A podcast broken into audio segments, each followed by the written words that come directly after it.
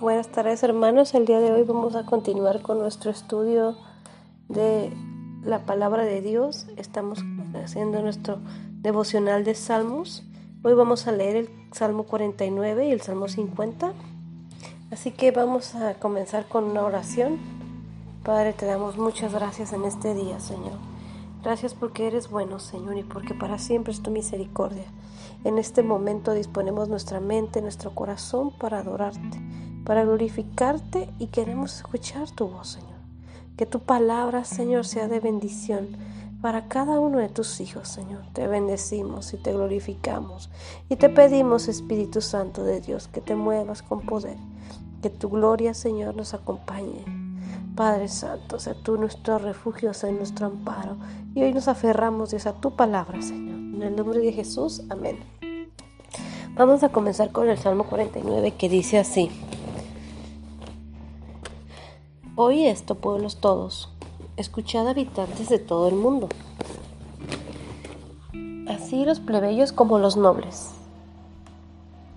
el rico y el pobre juntamente, mi boca hablará sabiduría, y el pensamiento de mi corazón inteligencia. Inclinaré al proverbio mi oído, declararé con el arpa mi enigma. Y aquí vemos cómo el salmo empieza con un llamado, un llamado a todos, dice. Dice que todos los habitantes del mundo, así como los nobles, los plebeyos, así como el rico y el pobre, dice. Que inclinaré al proverbio mi oído y declararé con arpa mi enigma. Y el versículo 5 dice, porque he de temer en los días de adversidad cuando la iniquidad de mis opresores me rodeare, los que confían en sus bienes y le dan la muchedumbre de sus riquezas se jactan. Ninguno de ellos podrá en manera redimir al hermano, ni dar a Dios su rescate, porque la redención de su vida es de gran precio y no se logrará jamás.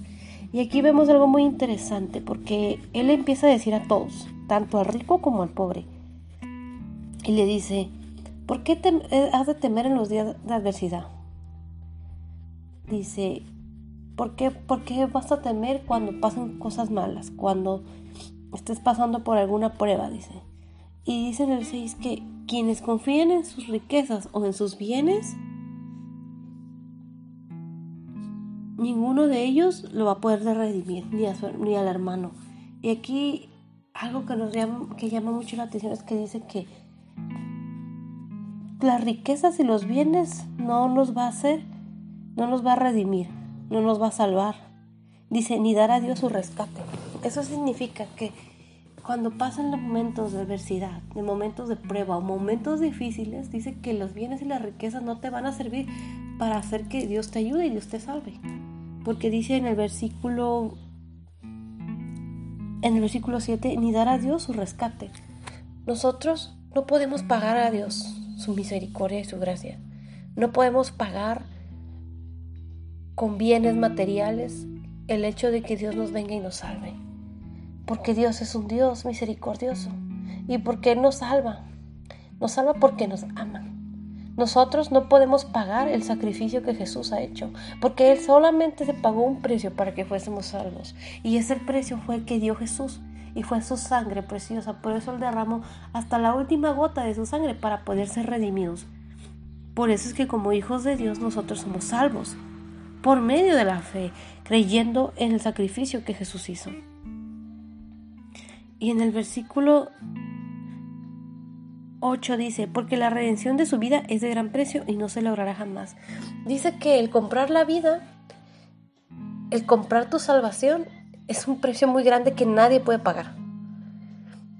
Dice, para que viven en adelante para siempre y nunca vea corrupción. La vida eterna, hermanos, es algo que nosotros no podemos pagar. Aquí lo dice, no se logrará jamás. Como humanos nosotros no tenemos ni los bienes ni la capacidad para poder comprarlo. Por eso necesitamos que la sangre de Jesús sea la que nos limpie y nos salve.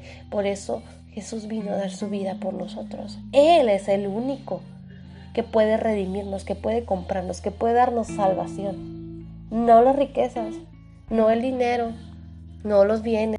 Por eso nuestra confianza no debe estar en las cosas materiales, nuestra confianza debe estar en Dios, en Jesús, en su sacrificio, en su misericordia.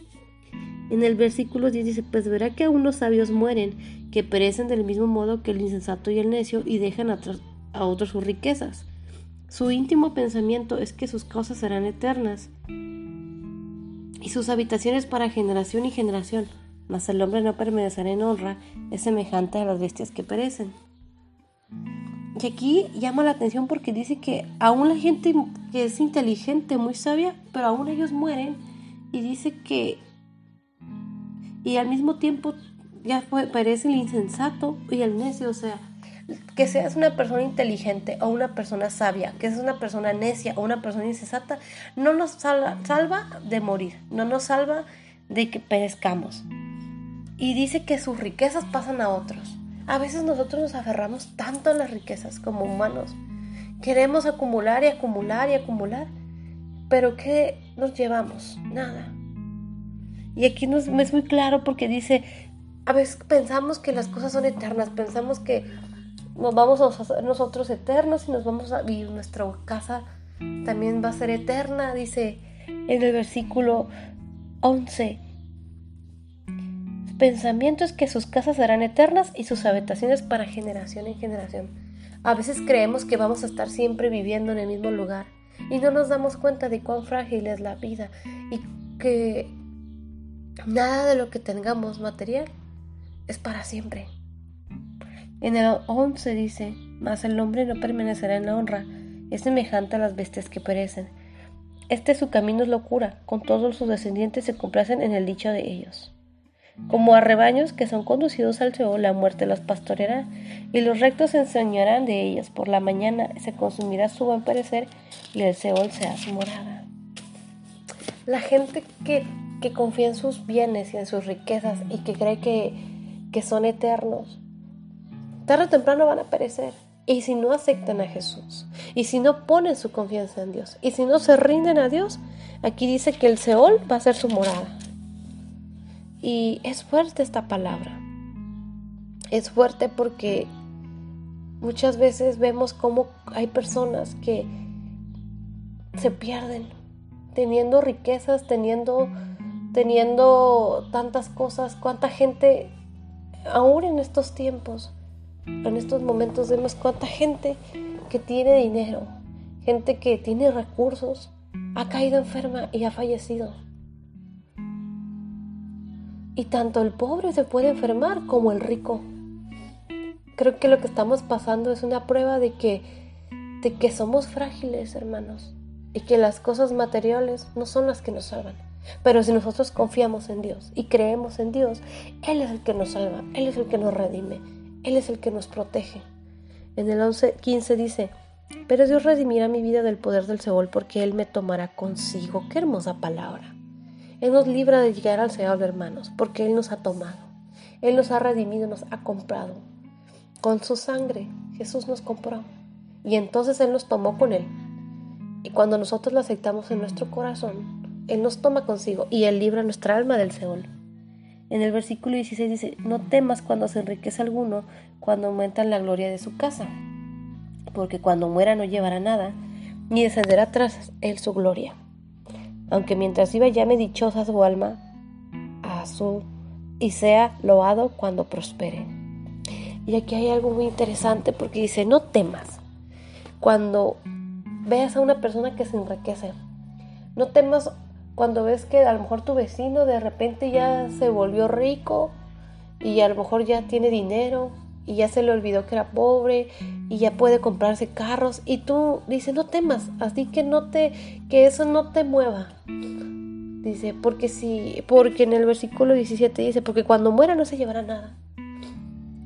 Eh, nosotros podemos ver en este país que cuántas personas no se dedican a hacer cosas ilícitas para conseguir dinero cuánta gente no roba, cuánta gente no se dedica a las drogas, a traficar personas por dinero. Y puede que se vea prosperado y digas, mira, esa persona no, no estudió, no hizo nada, ¿cómo le hace para tener dinero? Y tal vez las personas dicen, ay, pero mira, tiene dinero, tiene poder. Pero aquí la palabra dice que si esa persona no se arrepiente, nada de lo que tiene se lo va a llevar. Porque las riquezas y las cosas materiales no se llevan, no, no, no, se, no, se, no son cosas con las que podamos ir cargando cuando uno se vaya. No nos podemos llevar nada, hermanos. Nada. Y aunque dice que mientras viva, él diga, ay, pero yo soy rico, tengo dinero, soy próspero. Dice que entrará en la generación de sus padres y nunca más verá la luz. El hombre que está en honra y no entiende semejante es a las bestias que perecen. Y es muy fuerte esta palabra en el versículo 20 porque dice que el hombre que, que pone su confianza y que no entiende que las cosas materiales son pasajeras, son cosas que no son cosas que no van a estar siempre, que son cosas que no podemos cargar todo, todo el tiempo, son cosas que no nos vamos a llevar cuando nos vayamos. Dice que es como semejante a las bestias que perecen, porque uno de los males que hay en este mundo es el amor al dinero, es el amor a las riquezas. Y por eso hay tanta maldad. Por eso los seres humanos hacen, hacen cosas dañando a su prójimo por obtener riquezas, porque su confianza está en las riquezas. Pero cuando nosotros ponemos nuestra confianza en eso, la palabra de Dios nos llama que somos semejantes a las bestias que perecen, que están ahí sin entendimiento y que tarde o temprano perecen. Por eso este salmo nos enseña algo muy importante y eso es de que tenemos que confiar en Dios. Tenemos que buscar a Dios y tenemos que poner nuestra confianza en Él. En el versículo en el Salmo 50 dice, El Dios de Dios es Jehová, ha hablado y convocado a la tierra desde el nacimiento del sol hasta donde se pone. De Sión, perfección de hermosura, Dios ha resplandecido. Y este salmo es un salmo hermoso. Y es un salmo profético porque dice que el Dios de dioses, Jehová, habla, ha hablado y convocado a la tierra Dice que va a llegar el día en que Dios va a juzgar al mundo y va a convocar a todos, a todos, a toda la tierra, desde que nace el sol hasta donde se pone. De perfección de hermosura, Dios ha resplandecido. Tendrá nuestro Dios y no callará. Fuego consumirá delante de él y la tempestad poderosa lo rodeará. Convocará a los cielos de arriba y a la tierra para juzgar a su pueblo Juntadme mis santos, los que hicieron conmigo pacto con sacrificio, y los cielos declararán su justicia porque Dios es el juez. Y aquí vemos que cuando Dios mande llamar y sea ese momento en que Dios juzgue, dice que va a convocar a todos, tanto los de arriba que están en el cielo como los que están en la tierra, y va a juzgar a su pueblo. Tarde o temprano, hermanos, nosotros tenemos que pasar por un juicio. Y cuando eso pase, él va a mandar a llamar a todos. Y dice que los que hicieron conmigo pacto con sacrificio. Y qué importante es eso, hermanos. Qué importante es haber hecho pacto con Dios. Si tú no has hecho pacto con Dios, es el momento de que lo hagas o que te des cuenta. ¿Y cómo se hace un pacto con Dios? Bueno, cuando nosotros aceptamos a Jesús en nuestro corazón, nosotros hacemos pacto con Dios, donde Él entra como nuestro Señor y Salvador. Y le entregamos que sea Él el que controle nuestra vida y le entregamos nuestro corazón. Entonces nosotros entramos a un nuevo pacto. En el versículo 7 dice, Oye pueblo mío, y hablaré. Escucha Israel y testificaré contra ti. Yo soy Dios, el Dios tuyo. No te reprenderé por tus sacrificios ni por tus holocaustos que están andinamente delante de mí. No tomaré de tu casa becerros ni machos cabríos de tus apriscos, porque mía es toda bestia del bosque y millares de animales los collados. Conozco todas las aves de los montes y todo lo que se mueve en los campos me pertenece. Y aquí dice que va a hablar específicamente a su pueblo Israel y que le va a dar testimonio contra ellos y les va a decir que Él es su Dios, el Dios de Israel. En esto, eh, cuando se escribió este salmo, estaba hablando específicamente a su pueblo Israel, pero cuando vemos los versículos anteriores dice que él va a mandar a llamar a toda la tierra. Pero Dios va a hacer un juicio, va a juzgar a todo el mundo, pero este, este versículo habla específicamente de que Dios va a tratar con Israel, con su pueblo, a quien él ha elegido. Y dice en el versículo 12, si yo tuviese hambre y no te lo diría a ti, porque mío es el mundo y su plenitud. ¿He de comer yo carne de toros? ¿O he de beber sangre de machos cabríos? Y aquí dice que anteriormente se hacían el pueblo de Israel hacía holocaustos a Dios y hacía pacto con Dios y dice que él les va, va a hablar con ellos y les va a decir que no no los va a reprender por sus sacrificios ni por sus holocaustos, porque dice que continuamente ellos hacían holocaustos y sacrificios a Dios. Y dice que a Dios no le interesaba, no le interesa tanto este, esos holocaustos, los becerros, los machos cabríos, porque, porque Dios es Dios, Él es dueño de todo, como nos lo hace entender en el versículo 10. Y que Él es dueño de todo, las aves, los, todo lo que existe. Y en el versículo 12 dice, si yo tuviese hambre, no te lo diría a ti, porque mío es el mundo y su plenitud.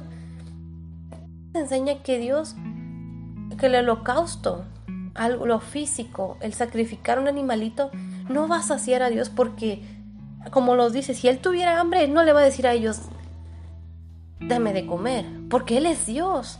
En el versículo 13 lo aclara dice, ¿he de comer yo carne de toros o he de beber sangre de machos cabríos? Él es Dios sobre todas las cosas.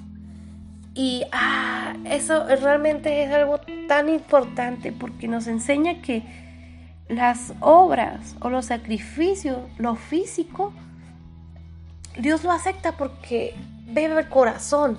No porque Dios se vaya a alimentar de eso, porque en aquella época Dios se alimentara de eso. Aquí lo dice, Él no comería, Él no come eso, Él es Dios. Si Él tuviese hambre, Él tiene todo el cielo y un servicio de ángeles que están ahí para servir a Dios. Pero el versículo 14 dice, sacrifica a Dios alabanza y paga a Dios tus votos al Altísimo.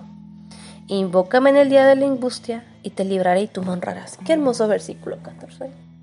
Porque creo que una de las cosas que Dios más le agrada es cuando nosotros le alabamos. Y le dice a su pueblo, sacrifica a Dios alabanza. Alábame y paga tus votos al Altísimo. Invócame en el día de la angustia y te libraré. Y aquí nos está diciendo que en el día de la angustia nosotros le invoquemos. Dice, pero el malo, dijo Dios, que tiene, ¿qué tienes tú que hablar con mis leyes y de tomar mi pacto en tu boca? Pues tú aborreces la corrección y tú echas a tu espalda mis palabras. Si veías al ladrón, tú corrías con él y con los adúlteros era tu parte. Tu boca metías mal y tu lengua componía engaño. Tomabas asiento y hablabas contra tu hermano, contra el hijo de tu madre ponías infamia. Estas cosas hiciste y yo he callado. Pensabas que de cierto sería yo como tú, pero te reprenderé y las pondré delante de tus ojos. Y habla muy fuerte en el versículo 16 porque le está hablando al malo, aquella persona que no se arrepiente, aquella persona que dice que hace lo malo delante de Dios y que aborrece la corrección, aquella persona que si que robaba aquella persona, que hablaba mal de su prójimo, que hablaba con engaño, dice que, que su lengua componía engaño, que hablaba contra su hermano y que contra el hijo de su madre ponía infamia. Dice que Dios dice muchas estas cosas hiciste y yo he callado. Dios ha tenido misericordia de nosotros y no nos ha dado el pago porque Él es bueno y misericordioso. Pero todo lo que hagamos, hermanos, todo está registrado delante de Dios. Y qué fuerte es que cuando lleguemos delante de su presencia, Él nos diga todo lo que hicimos. Dice en el versículo 21, pero te reprenderé y las pondré delante de tus ojos. Va a ser muy fuerte el día que lleguemos delante de la presencia de Dios y Él nos ponga y nos diga, pero hiciste eso. Entonces en el versículo 22 dice, entended ahora esto los que os olvidáis de Dios, no sea que yo os despedace y no haya quien os libre. El que sacrifica alabanza me honrará, y el que ordenare su camino le mostraré la salvación de Dios. Y qué hermoso, qué hermoso versículo 22, 23, porque le está, nos está diciendo, si tú no te arrepientes, no te va a librar. Si no te arrepientes, dice, no sea que os despedace y no haya quien nos libre. Pero eso le está diciendo a la persona que no se arrepiente, a la persona que no acepta la corrección, a la persona que no quiere entregar su vida a Dios. Pero en el versículo 23 dice, el que sacrifica alabanza me honrará. Sacrifiquemos alabanza, hermanos. Sacrifiquemos alabanza a Dios, entreguemos nuestra vida a Jesús y ordenemos nuestro camino. Si hay áreas que Él ha enseñado, que he dicho en estos versículos en las que estamos fallando, porque tal vez no matamos gente o tal vez no, no robamos, pero aquí dice que si hablamos mal de nuestro hermano, aquí dice que si hacemos engaño, que si, o sea, hay muchas cosas en los versículos anteriores que muestran que la persona es una persona que no está aceptando la corrección de Dios, pero hoy nos está dando la, la opción y diciendo, ordena tu camino y le mostraré la salvación de Dios. Y el día de la angustia, invócame y yo te voy a salvar. Dios, a pesar de que está juzgando y a que está advirtiendo que Él va a juzgar al mundo y todos van a pagar conforme a sus obras. Y nosotros, los que aceptamos a Jesús en nuestro corazón, somos perdonados y Él nos libra. Sin embargo, nuestra vida también tiene que irse y se tiene que ir ordenando conforme a su camino. No vaya siendo que si seguimos haciendo lo malo, entonces terminemos como este hombre que dice aquí. Necesitamos ordenar nuestro camino, necesitamos dar sacrificio de alabanza a Dios.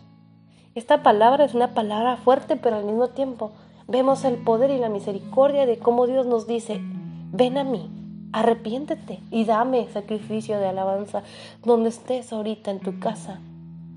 Da sacrificio de alabanza a Dios, alábale, dile al Señor y recuerda lo grande que es Él y las cosas tan hermosas que has hecho. Le damos muchas gracias a Dios por esta palabra y deseo que sea de bendición para sus vidas.